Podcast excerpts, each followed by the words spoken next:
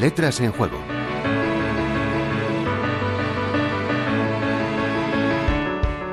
Los caminos para llegar a Letras en Juego resultan a veces divertidos, como no podía ser de otro modo en un programa que pretende llevar a término aquella máxima horaciana del aut prodesse volunt, aut delectare, poetae aut simul, que vendría a ser algo así como que los escritores deben buscar la utilidad, la diversión o ambas.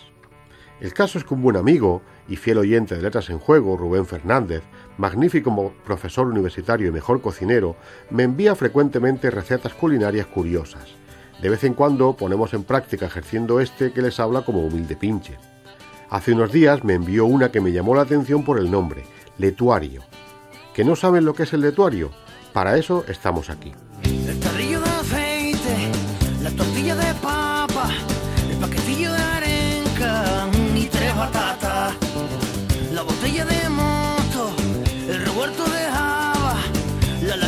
el.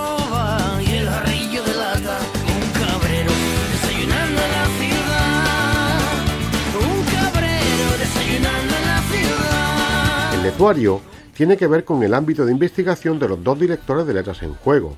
Tanto Delia como yo somos especialistas en literatura del siglo de oro, y el letuario no es sino parte del desayuno habitual del siglo XVII. Si ustedes felicitan el nuevo día con un buen café, y unas tostadas, nuestros compatriotas de hace cuatro siglos podrían hacerlo con un poco de letuario y alguna bebida alcohólica, preferentemente aguardiente.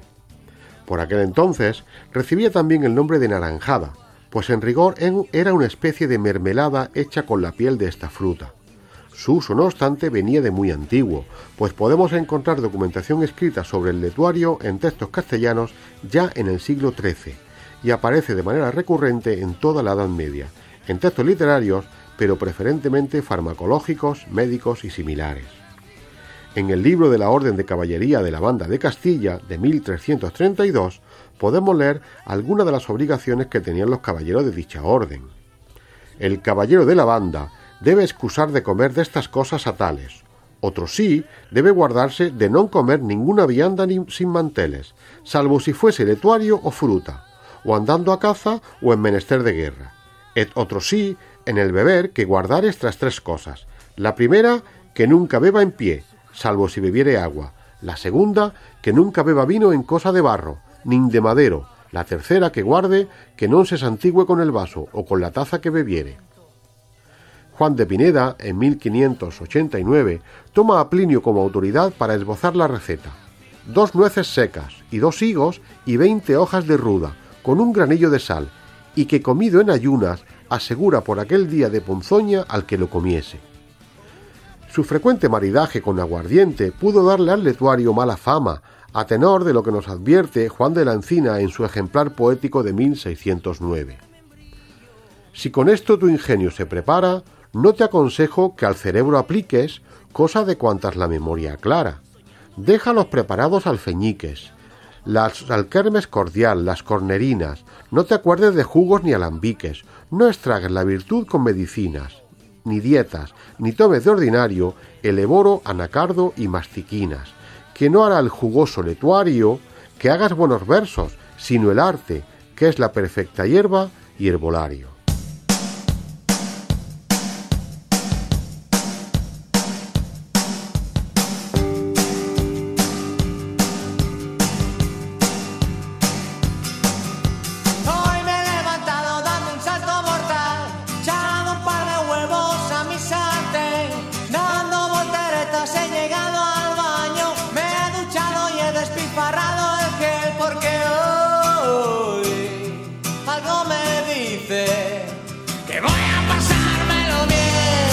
No sabemos qué era lo que se consideraba lesivo del letuario.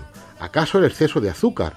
ya que había puesto en guardia a nuestros antepasados, pues el término, procedente del latino electuarium, ya para los romanos era un tipo de medicina mezclada con miel, almíbar u otros endulzantes. Sea como fuere, el letuario hoy desaparecido, salvo algunas novedosas e interesantes muestras de cocina arqueológica, quizás nos dejó un pariente cercano, el más conocido dulce de membrillo. Juan Antonio Martínez Verbel, Idelia Gabela, Universidad de La Rioja, Radio 5, Todo Noticias.